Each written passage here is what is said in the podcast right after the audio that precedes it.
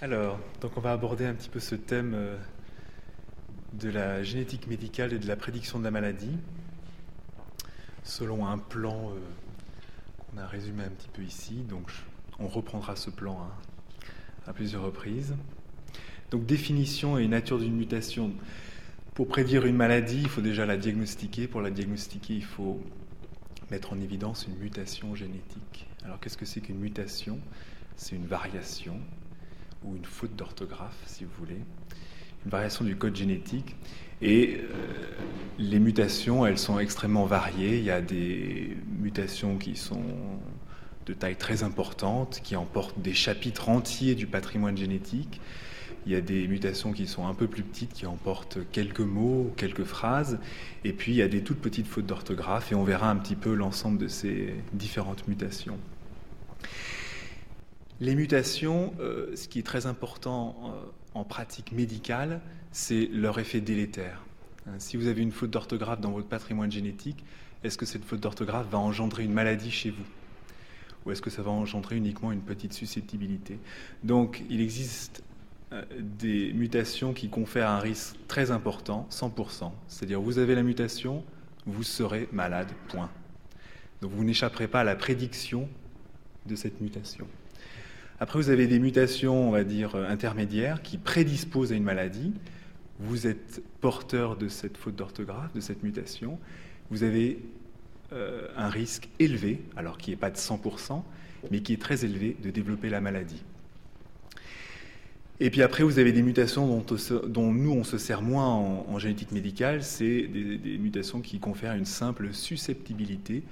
C'est-à-dire vous avez un risque... Euh, euh, qui est un petit peu plus élevé que celui de la population générale, mais voilà, pas de quoi euh, fouetter un chat. Et puis ensuite, il y a un, type de mutation très particulière qui euh, ne confère un risque qu'en présence du facteur environnemental. Vous avez une mutation, elle ne va générer la maladie que si vous êtes exposé à un environnement et un facteur environnemental particulier. Alors pour illustrer ceci, euh, les, premiers types de mutations, donc le, type euh, de mutation qui confère un risque très élevé, 100%, c'est par exemple la myopathie du chêne.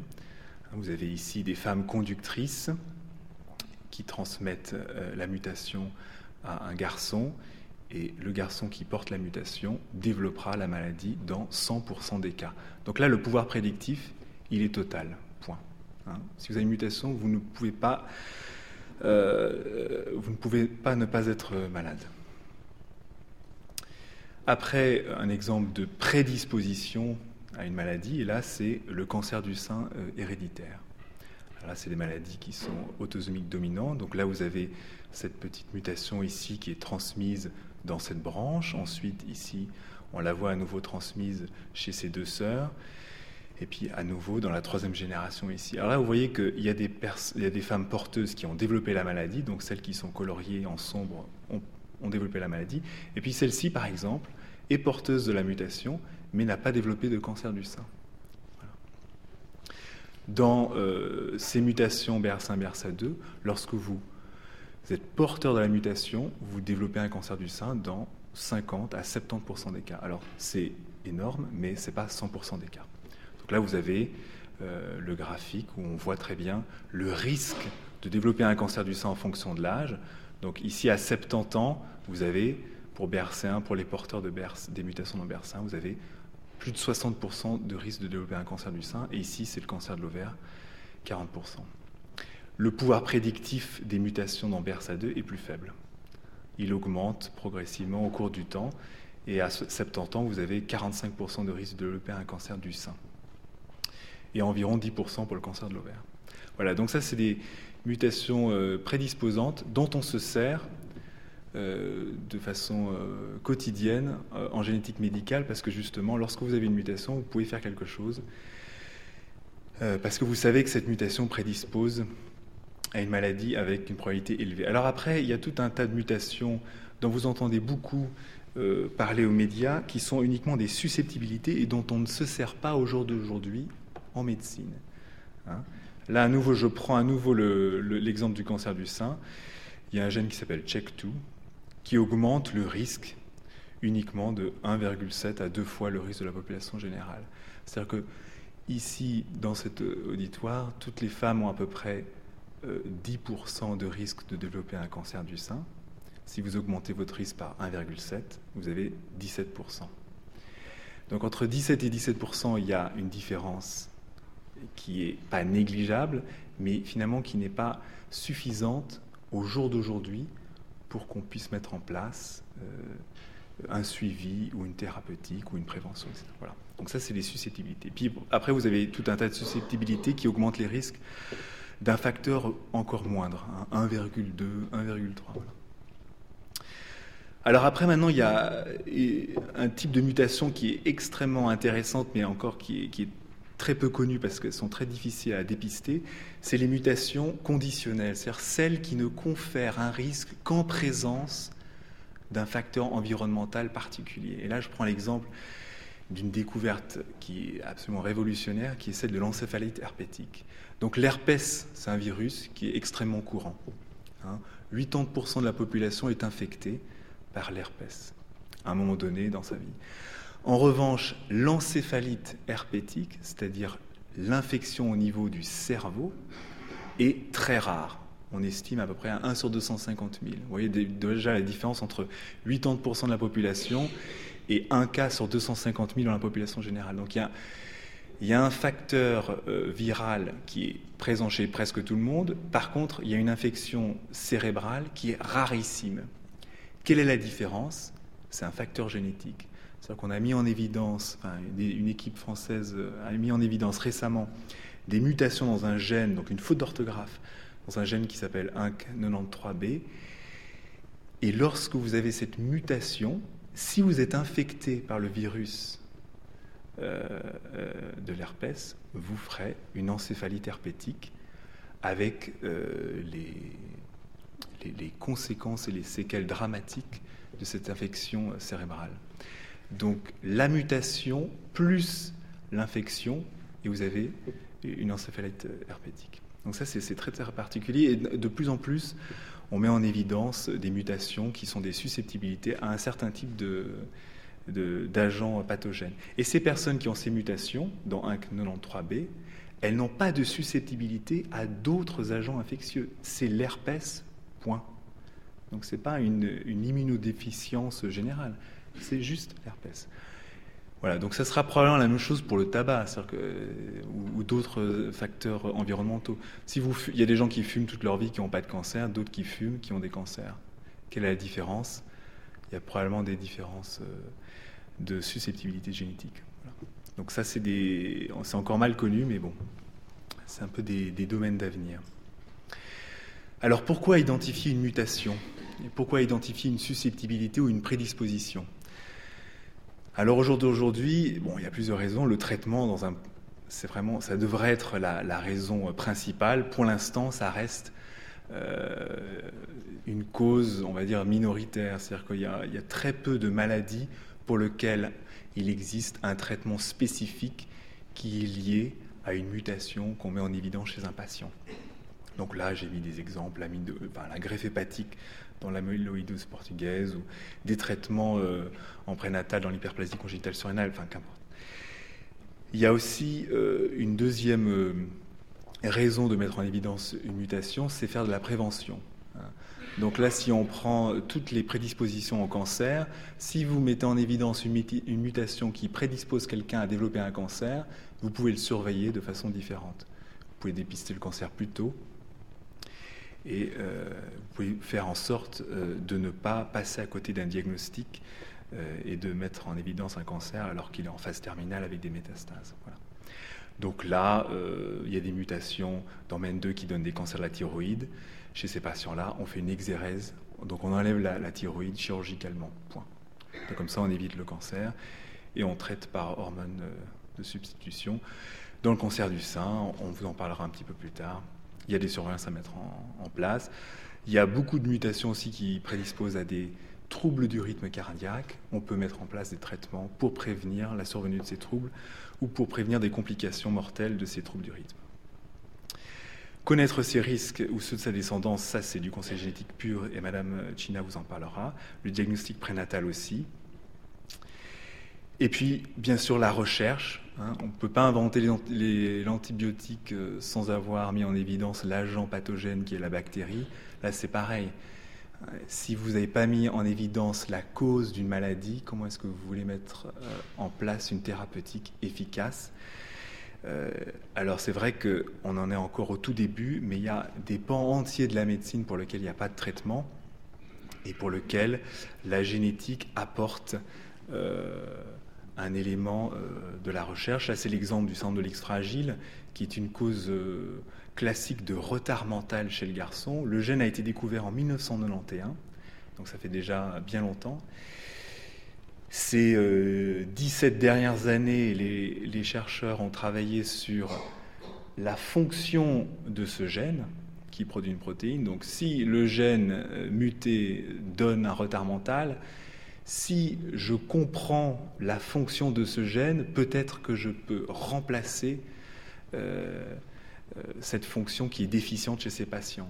Donc maintenant, c'est ce qu'on est en train d'essayer de faire, c'est avec les données de cette recherche fondamentale qui a bien euh, délimité la fonction de cette protéine, on essaie de remplacer la fonction de cette protéine qui est absente chez ces patients. Alors, je ne sais pas si on y arrivera, mais en tout cas, sans cette étape génétique, euh, l'étape euh, de la recherche et d'une thérapeutique possible est impossible. Là, vous avez donc c'était un essai thérapeutique qui a lieu ici au CHUV avec deux frères ici qui sont atteints d'un retard mental lié au syndrome de l'X fragile et qui ont qui étaient un des, des premiers à, à, participer. Donc, je vais vous passer, passer la parole à Madame China maintenant pour la suite.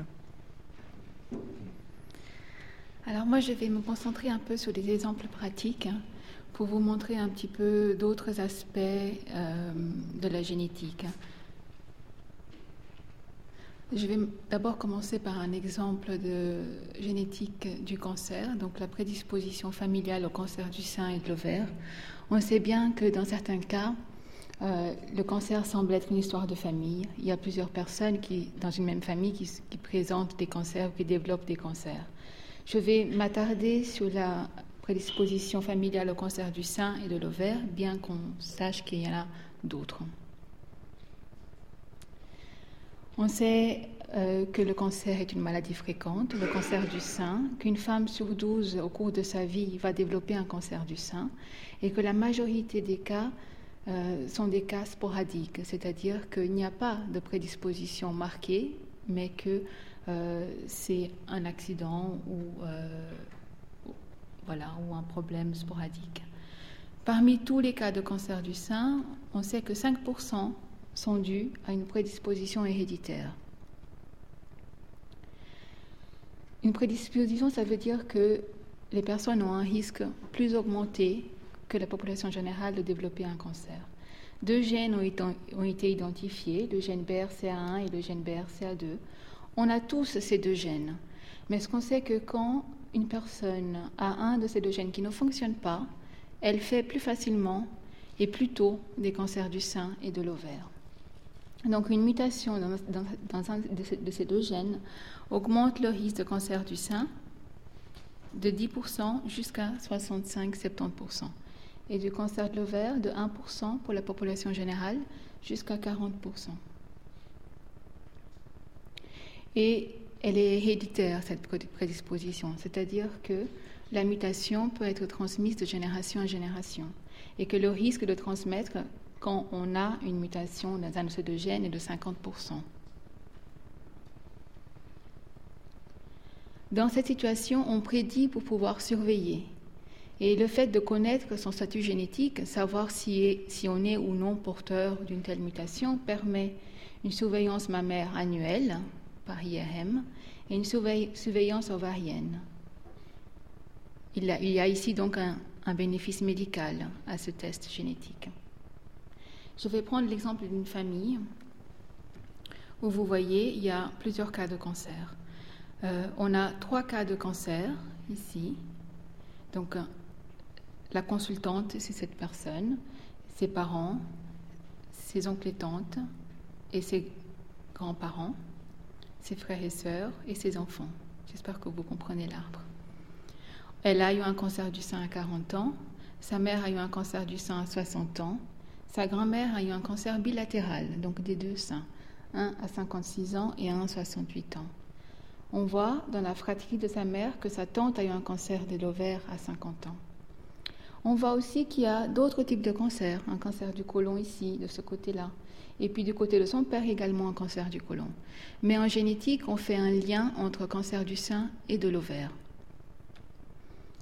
Et ces trois cas de cancer du sein, dont un bilatéral et le cas de cancer de l'ovaire, nous fait penser qu'il y a probablement une prédisposition héréditaire, BRCA1 et BRCA2. Donc on peut proposer un test génétique à cette personne et euh, analyser ces deux gènes et voir si elle a une mutation ou pas.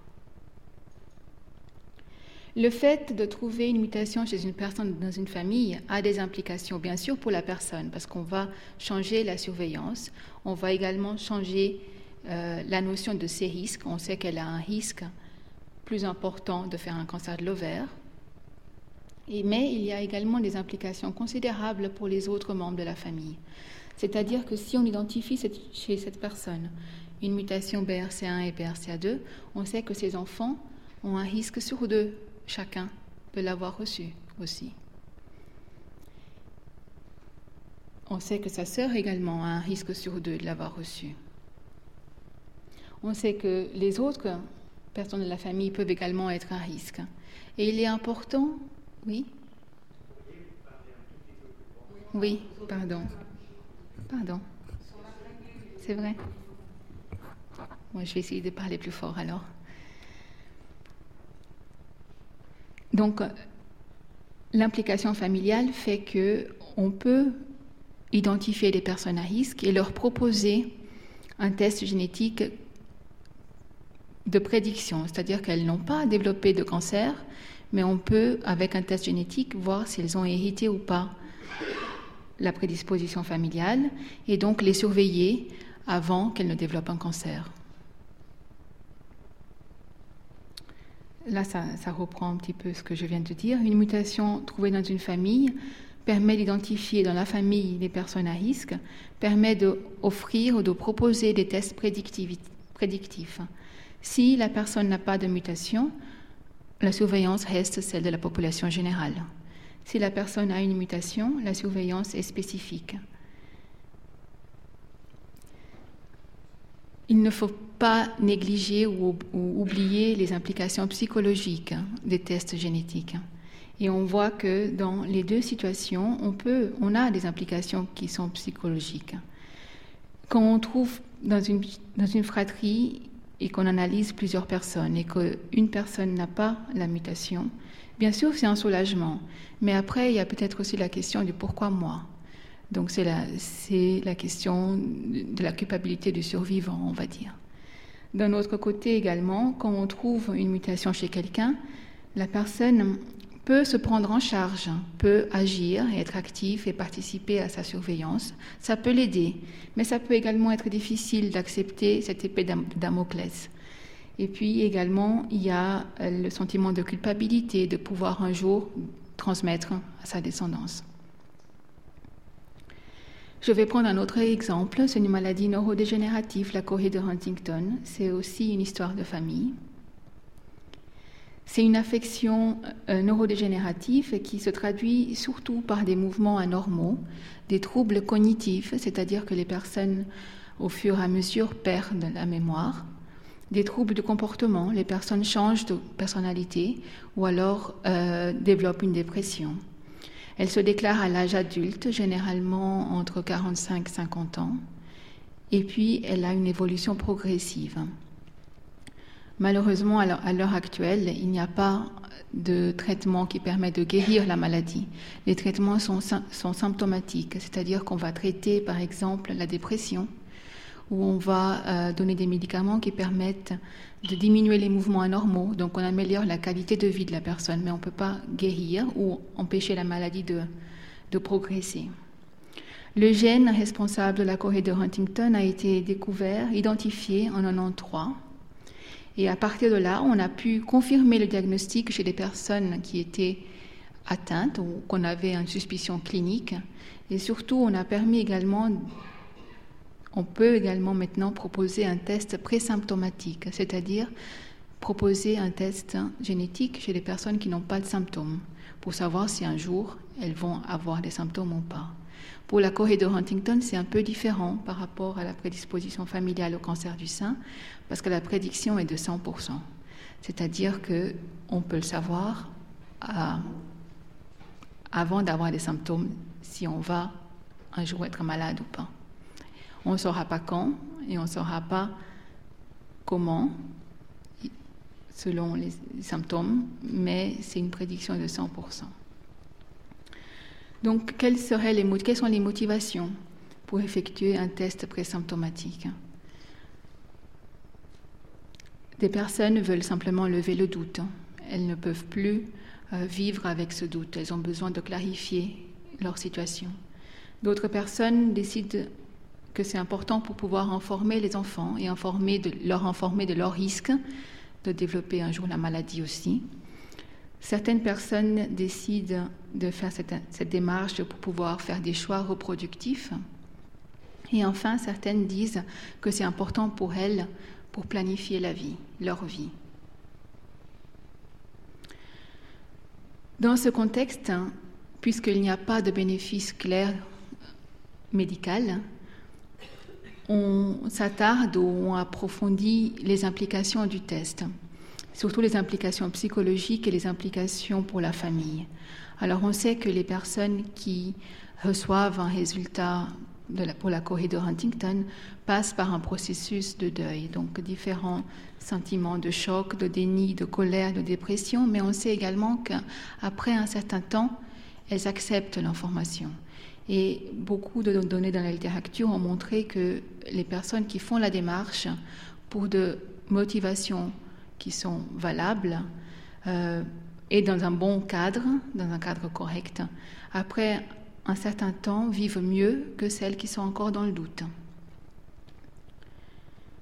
Donc euh, l'importance euh, du conseil génétique dans les situations de présymptomatiques permet entre autres, de discuter les implications du test avant le test, d'aborder les, les, motivations des personnes et également les stratégies qu'elles ont pour faire face aux résultats. Et les questions qu'on se pose, c'est pourquoi faire ce test maintenant? Pourquoi pas plus tard ou pourquoi pas avant? Euh, Et quels sont les bénéfices d'un résultat favorable, euh, un soulagement, par exemple, mais également les bénéfices d'un résultat défavorable. Et ça peut sembler un peu contradictoire, mais c'est important de se rendre compte que si on fait un test, c'est à moyen long terme pour vivre mieux de comment on vit maintenant.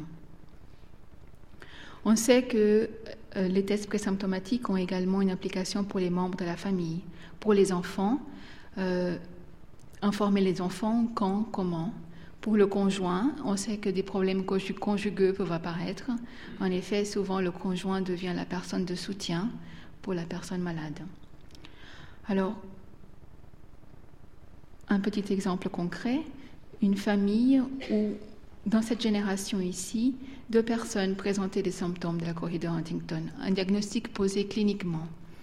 Ensuite, quand ces personnes de la génération suivante ont commencé à présenter des symptômes, on, était en mesure de, confirmer le diagnostic de façon moléculaire. Donc on a fait des tests. On a fait un test chez cette personne. Et on a découvert qu'elle avait la, une mutation responsable de la Corée de Huntington. Et on a confirmé le diagnostic de la, de la maladie dans la famille. Ensuite, certaines personnes ont décidé de faire des tests présymptomatiques.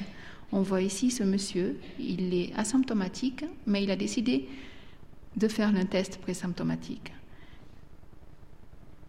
Cette personne ici a décidé de ne pas le faire. Elle préfère ne pas savoir.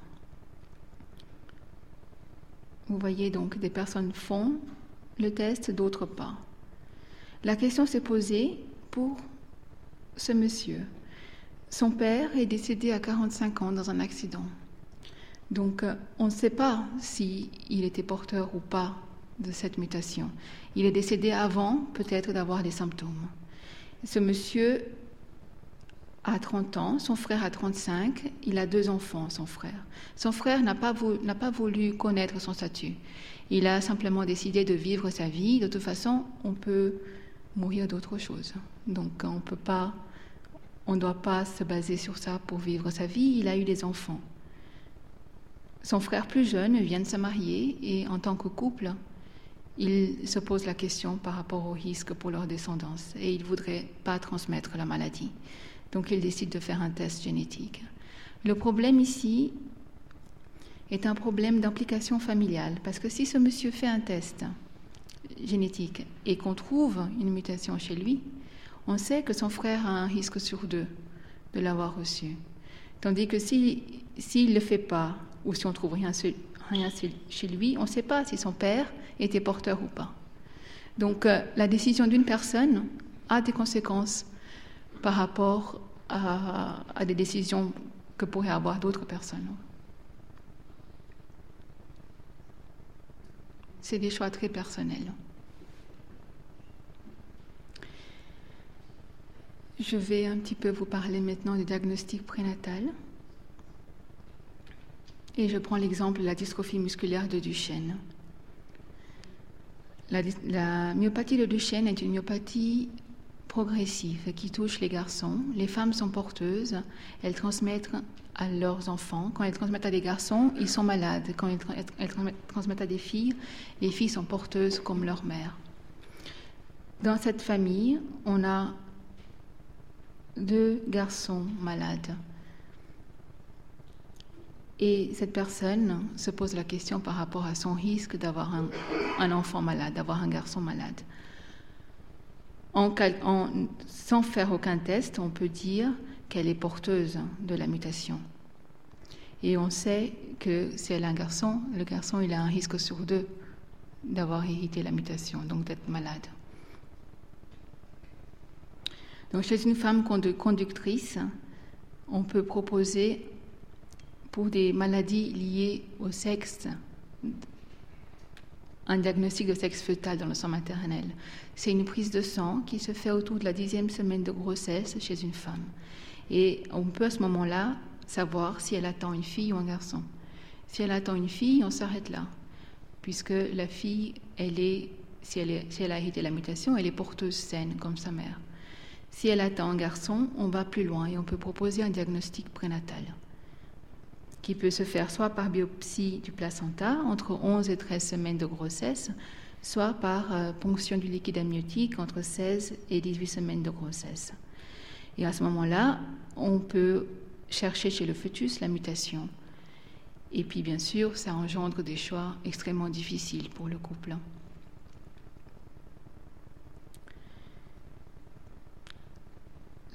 Une option de diagnostic préimplantatoire, c'est une option euh, qui n'existe pas en Suisse, puisque cette technique est interdite en Suisse. C'est faire un diagnostic moléculaire sur une cellule qui a été prélevée lorsque l'embryon est euh, au stade de 8 cellules. C'est-à-dire qu'il y a une fécondation in vitro et on fait le diagnostic moléculaire et ensuite on implante uniquement les embryons qui n'ont pas hérité de la mutation. L'avantage de cette technique, c'est de euh, enlever la décision difficile d'interrompre une grossesse si le fœtus est atteint. Le désavantage, c'est que c'est une, technique qui est très lourde, qui euh, a beaucoup d'obstacles de succès et de coûts et qui ne se fait pas en Suisse. Et puis bien sûr, il y a autour du préimplantatoire beaucoup de questions d'éthique. Je vais laisser Sébastien continuer et puis je reviendrai. Alors, pour finir ce dernier exemple de pathologie qu'on voit classiquement en, génétique médicale, c'est les troubles de la cognition, c'est-à-dire le retard mental. Alors c'est une cause extrêmement fréquente de consultation. Hein, le retard mental, c'est 1% de la population. Hein. Donc euh, sur 100 enfants, il y en a un qui présentera un retard mental.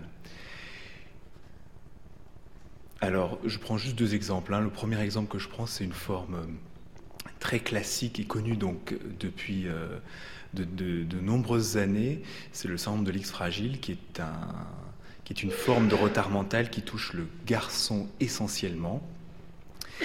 Et je prends cet exemple d'une grande famille euh, française que j'avais suivie il y a plusieurs années et qui montre que, en fait, le premier individu ici, en fait, les deux premiers individus qui ont été diagnostiqués ici, cachent la transmission d'une mutation dans bien d'autres branches de la famille, avec de nombreux autres cas en fait de retard mentaux chez ces enfants ici, pour lesquels le diagnostic n'avait pas été posé et qui ont été posés rétrospectivement plusieurs années après le diagnostic qui a été posé euh, chez cette personne-ci.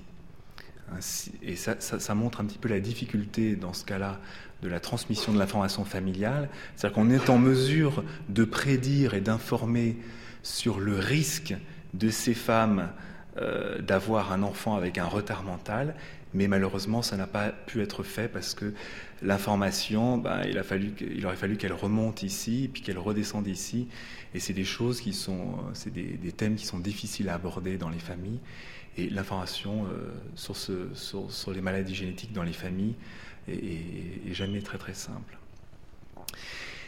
Euh, jusqu'à récemment, les techniques euh, ne nous permettaient que de mettre en évidence et de diagnostiquer des retards mentaux euh, modérés à sévères. Maintenant, avec des nouvelles techniques qui sont développées dans le service de, de, cytogénétique, dont je vous parlerai un peu plus tard, on est capable de mettre en évidence et d'expliquer des retards beaucoup plus légers, qui sont uniquement responsables de troubles de la scolarité, ou de troubles du comportement.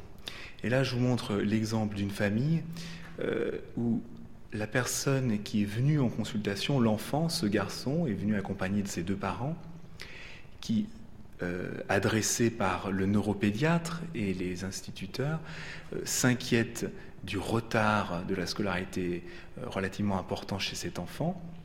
Et ses parents qui, qui ont un projet d'un quatrième enfant se posent la question du risque d'avoir un autre enfant euh, avec euh, un trouble cognitif important. Grâce à ces nouvelles techniques, chose qui aurait été euh, impossible il y a quelques années, on a fait un diagnostic précis qui explique parfaitement le retard des acquisitions chez cet enfant. Malheureusement, enfin je dis malheureusement, ce qui complique la chose, c'est que la mère est aussi porteuse de la même particularité génétique et elle aussi, en fait, présente un trouble cognitif relativement important. Sauf que il était, euh, c'est un trouble cognitif qui est compatible avec l'insertion sociale et avec la, fondation d'une famille. Et en fait, quand on remonte, on se rend compte que le grand-père aussi, qui a eu de nombreux euh, troubles psychiatriques et cognitifs, présentait aussi cette particularité.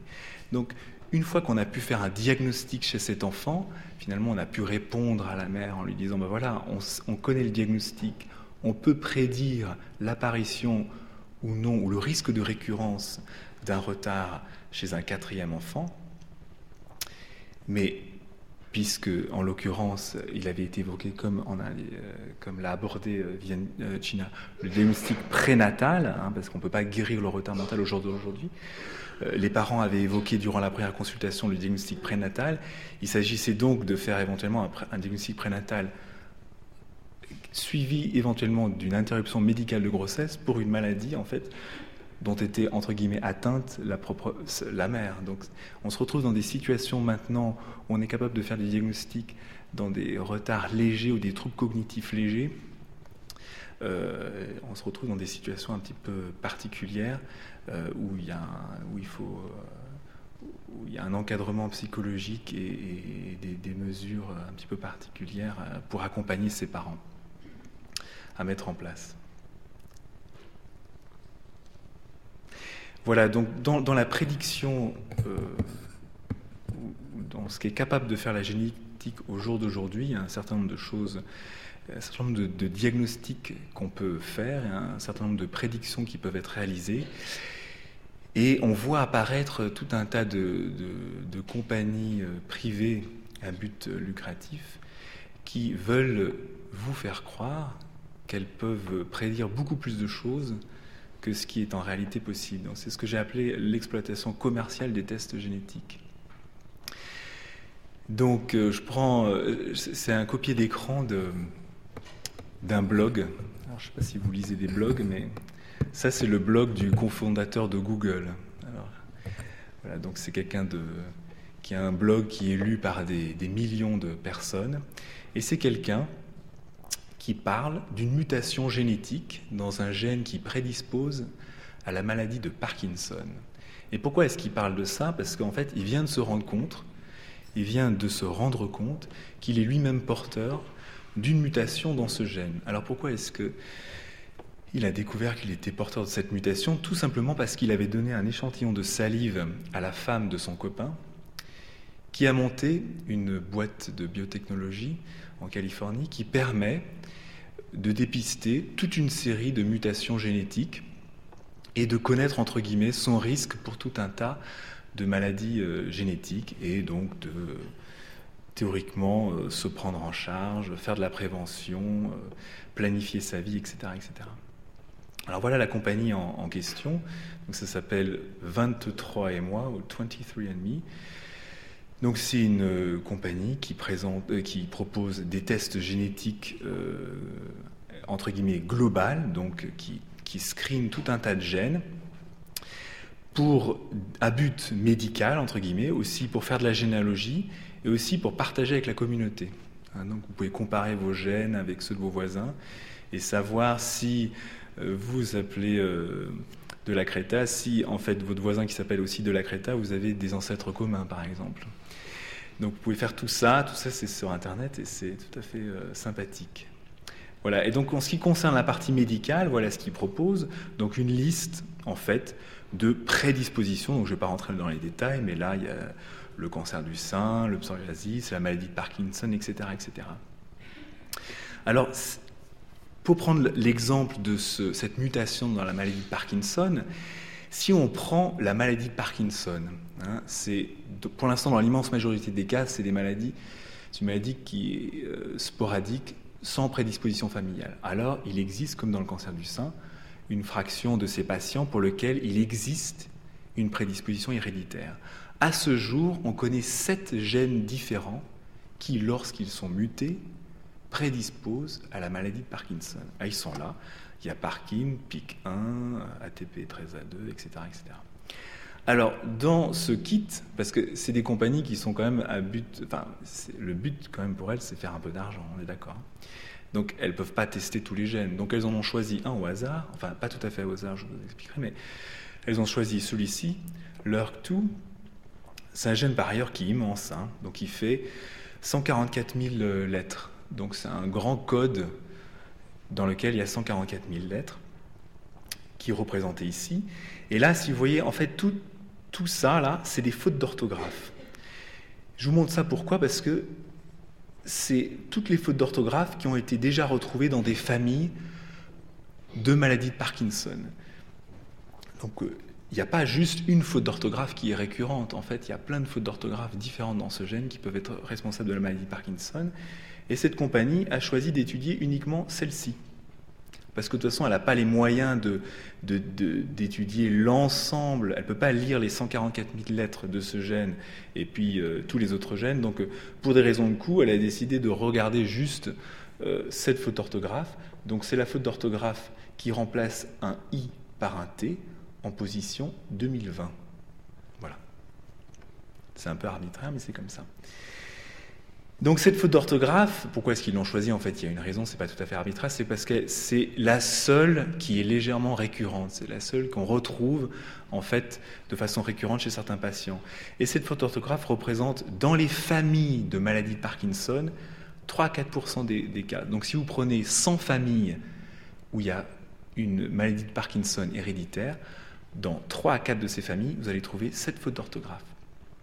Si par contre vous prenez 100 individus avec une maladie de Parkinson sans histoire familiale, il y en a un ou deux donc, qui aura cette faute d'orthographe. Et lorsque vous portez cette faute d'orthographe, vous avez entre un quart et 50% de risque de développer une maladie de Parkinson. Hein, la maladie de Parkinson dans la population générale, c'est 1-2%. Donc si vous, vous décidez de dire, ah ben moi je vais faire 23andMe, je crache dans le petit gobelet, je l'envoie en Californie et ils me font les gènes, en fait, ils vont vous faire uniquement la faute d'orthographe. G, euh, alors en fait, c'est la G2019S, hein, excusez-moi. Ils vont uniquement euh, identifier celle-ci, voilà. Donc, euh, vous, vous avez 1 à 2% de risque d'avoir une maladie de Parkinson, donc à peu près un risque sur 10 000 si vous êtes asymptomatique d'être porteur de cette mutation. Donc l'intérêt est vraiment minime en fait.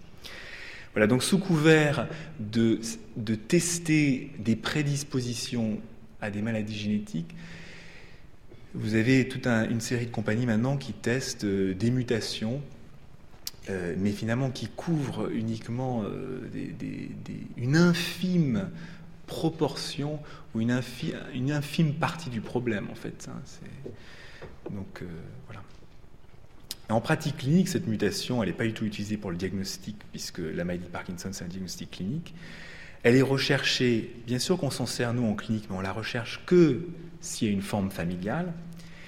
Et euh, pour l'instant, il n'y a pas de prise en charge préventive. Et si on revient euh, à cet euh, individu, donc le cofondeur de Google, qui a écrit ce blog, en fait, c'est pas par hasard qu'on a retrouvé une mutation chez lui si on lit ce blog, en fait, sa mère avait une maladie de Parkinson et sa tante avait aussi une maladie de Parkinson déclarée à un âge jeune. Donc cet individu, de toute façon, il faisait partie d'une famille où plusieurs cas de, maladie de Parkinson étaient présents. Donc il y avait une indication médicale à faire cette analyse génétique. Mais c'est vrai que pour un individu de la population euh, générale, donc euh, l'individu lambda, il n'y a aucune indication à faire cette analyse génétique. Voilà. Donc, euh, vous avez aussi, alors ces compagnies, elles, poussent un petit peu, là c'est un peu la génération spontanée en ce moment, vous avez la version fribourgeoise maintenant, donc ça s'appelle Gene Predictis et c'est exactement le même système, sauf que on peut même pas savoir exactement qu'est-ce qu'ils mettent dans leur test, donc là c'est encore plus opaque et ça n'a vraiment absolument aucun intérêt, c'est probablement même en fonction de la loi en fonction de l'interprétation de la loi, ça peut être euh, considéré comme illégal en Suisse. Donc je repasse la parole à Madame China pour la suite. moi, j'ai la tâche un petit peu ennuyeuse de vous parler de, de la loi. Mais je vais commencer par euh, des considérations éthiques.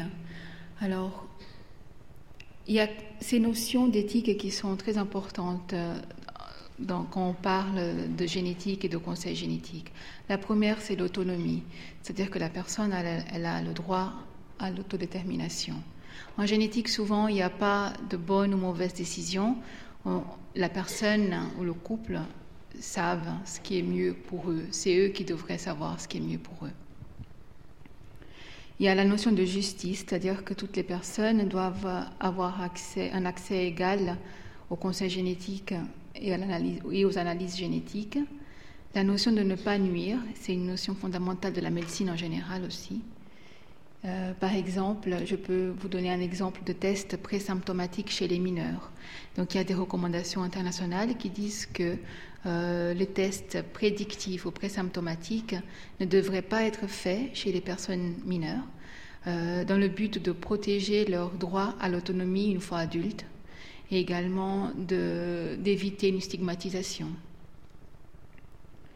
Et puis la notion de confidentialité qui est également très euh, banale en médecine, en fait très particulière, mais dans d'autres domaines de médecine aussi.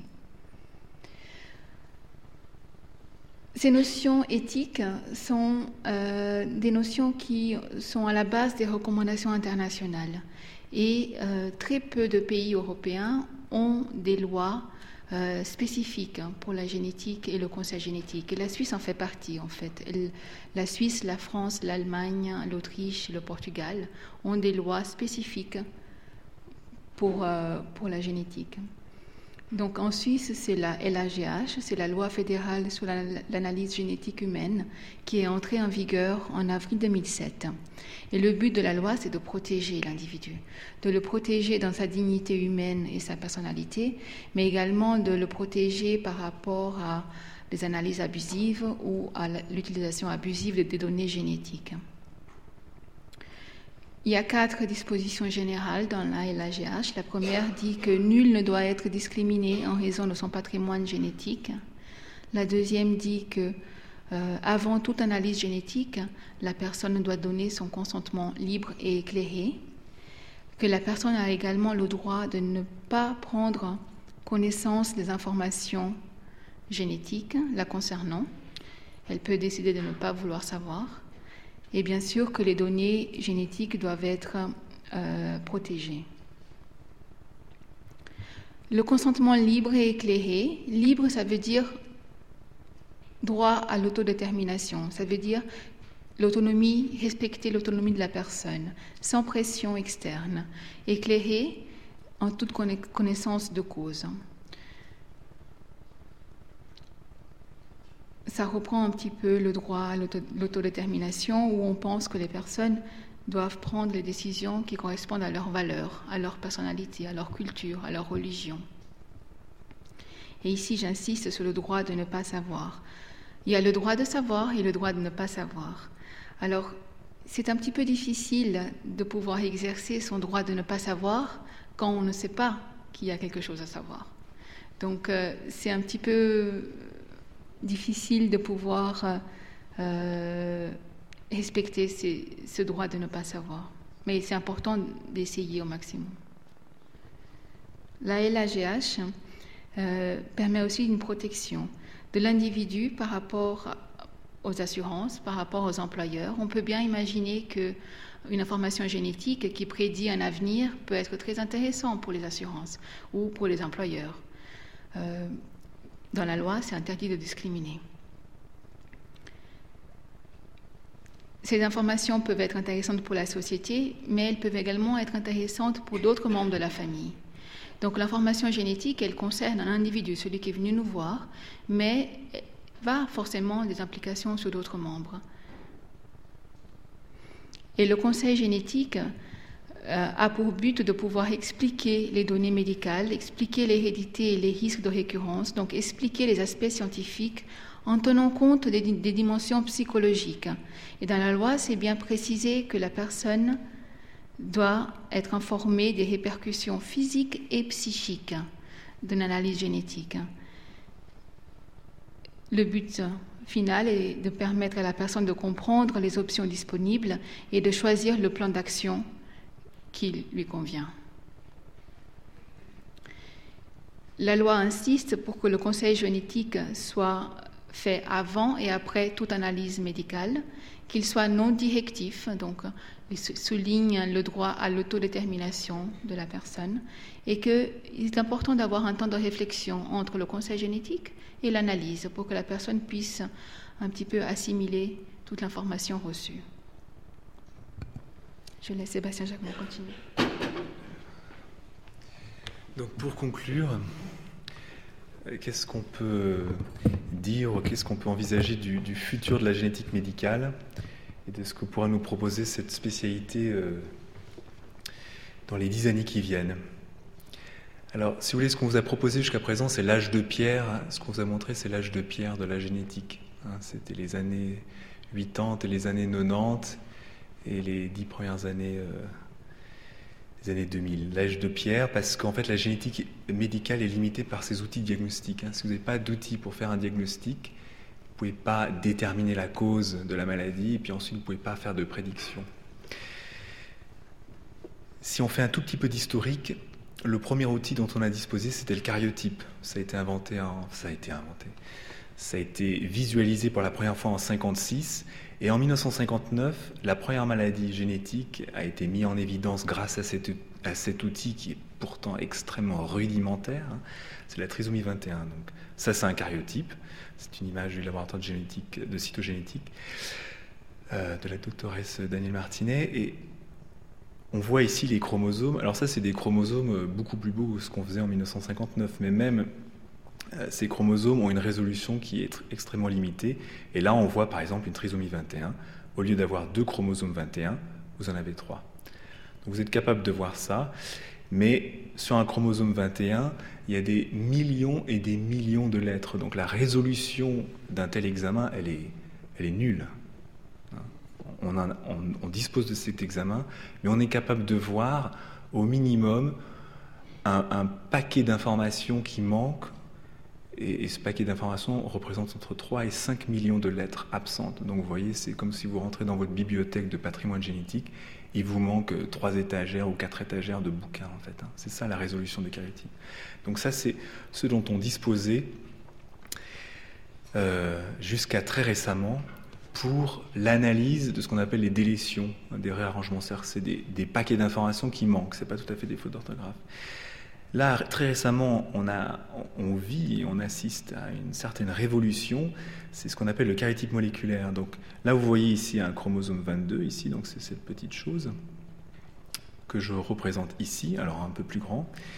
Et maintenant, grâce à une technique euh, complètement différente, on peut visualiser, en fait, on peut faire des vérifications le long de ce chromosome 22, des dizaines de, des dizaines de milliers de vérifications qui, sont, euh, qui correspondent à, un pouvoir résolutif qui est beaucoup plus important que ce qu'on pouvait obtenir avec un karyotype. Donc là, ce chromosome est représenté ici. Vous avez l'ensemble de ces vérifications qui sont l'ensemble de ces petits points que vous ne voyez à peine. Et cette région ici, je l'ai agrandie, et vous voyez en fait tous ces petits points, c'est des points de vérification, invisibles à l'œil nu bien sûr, mais que cette nouvelle technique permet. Et là, ici, elle a permis de mettre en évidence une disparition de ce matériel ici, qui aurait été invisible, qui est invisible sur le karyotype. Donc ces, techniques euh, de vérification sont en pleine expansion. À l'heure actuelle, on peut vérifier, on utilise en diagnostic de routine, c'est-à-dire euh, tous les jours, une technique qui permet de vérifier 240 000 points du génome. Donc on, traverse le génome et à 240 000 points on s'arrête et on regarde est-ce que le chapitre est présent ou absent?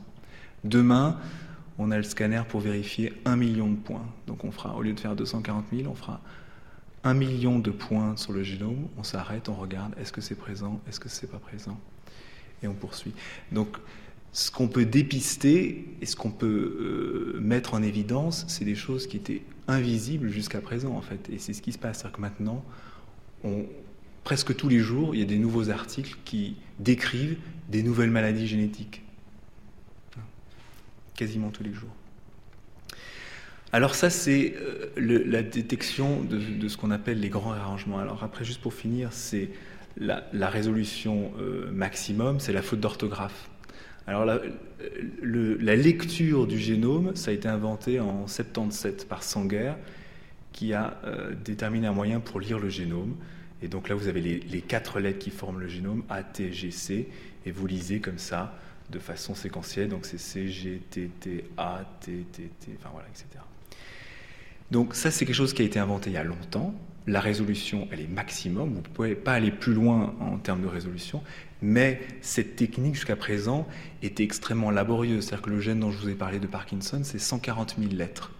Donc ça veut dire qu'il faut lire de façon séquentielle 140 000 lettres. Et donc pour accéder à, l'étude d'un gène, il fallait avoir une hypothèse diagnostique. Donc il les dire, alors monsieur a une maladie de Parkinson, c'est une forme familiale. Et en plus, dans la maladie de Parkinson, il y a sept gènes. Donc lequel est-ce qu'on lit?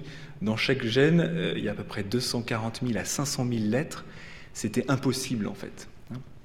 Donc cette technique, elle était disponible, mais finalement on s'en servait très peu puisque la lourdeur euh, était euh, incroyable. Et par exemple, les, gènes de cancer du sein dont vous a parlé Madame Gina, hein, jusqu'à récemment, ça prenait entre 6 mois et 1 an pour lire deux gènes. Donc, avant de lire les 10 000 gènes du, génome entier, il aurait fallu euh, des années. Alors maintenant, pour, pour finir, et ce qui va probablement complètement révolutionner le diagnostic génétique de demain, c'est la, la, possibilité de lire le génome du premier livre de la bibliothèque jusqu'au dernier livre de la bibliothèque, lettre par lettre.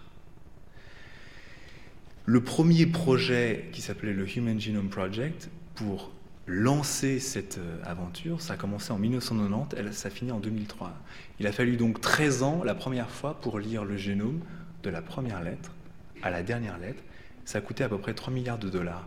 Donc en gros, ça a coûté 1 dollar par lettre. Voilà.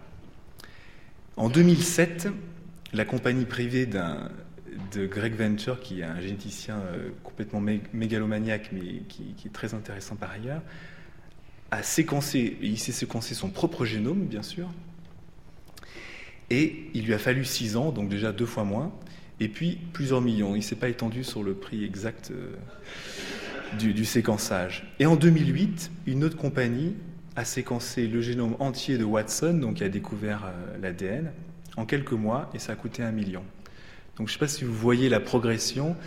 À l'heure actuelle, euh, il y a plusieurs compagnies, dont, dont Roche, qui est une boîte pharmaceutique suisse, pense proposer le séquençage complet du génome entre 1000 et 10 000 dollars et, réalisé en l'espace de quelques mois. Donc, euh, ce qu'il faut comprendre, c'est que euh, jusqu'à présent, en fait, il y avait un énorme fossé entre la science, ce que connaissent euh, les scientifiques, ce qu'ils ont mis en évidence, la description des gènes, et ce qu'on est capable de proposer en diagnostic tout, simplement parce qu'on n'est pas capable de lire et de détecter les fautes d'orthographe parce qu'on n'a pas les outils pour. Avec l'avènement de ces techniques qui sont des techniques de, ce qu'on appelle des séquençages massifs en fait, hein, donc euh, au lieu d'avoir une personne qui lit dans la bibliothèque, vous mettez 100 000 personnes dans la bibliothèque et vous les mettez tous à lire. En fait, c'est ça ces techniques. Hein. Donc c'est des techniques en parallèle qui font des lectures euh, en parallèle et au lieu d'avoir un lecteur, il y en a 100 000. Grâce à ces techniques, vous allez pouvoir mettre en évidence les causes de toutes les maladies génétiques qu'on connaît à l'heure actuelle mais qui ne sont pas euh, diagnostiquées, et puis aussi de mettre en évidence de nouvelles maladies génétiques. Et avec tout ça, on va réellement pouvoir euh, faire de la médecine prédictive dans toutes les spécialités médicales, hein, parce qu'il y aura même l'infectiologie qu'on pensait réservée aux bactéries, aux virus, euh, on voit qu'en fait, il y a aussi énormément de, place pour la génétique. Et donc, avec l'avènement aussi de, ces techniques et, euh, la démocratisation de, ce diagnostic génétique, il va y avoir une importance très importante du cadre éthique et légal dans la pratique euh, de la génétique médicale. Voilà. Merci.